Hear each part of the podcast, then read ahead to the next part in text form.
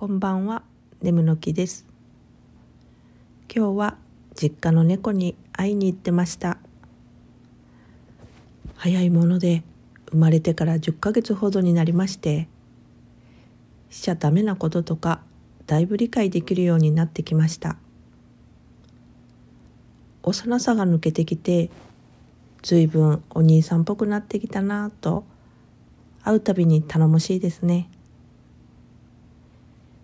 爪を切る時は珍しく甘えたような泣き方をするのでつい「もういいよ」と途中でやめてあげたくなるのですがそこはぐぐっとなんとかチュールをご褒美に頑張ってもらってます。体も心もあともう少し大きくなるのかな。今後の成長も楽しみです。それではまた。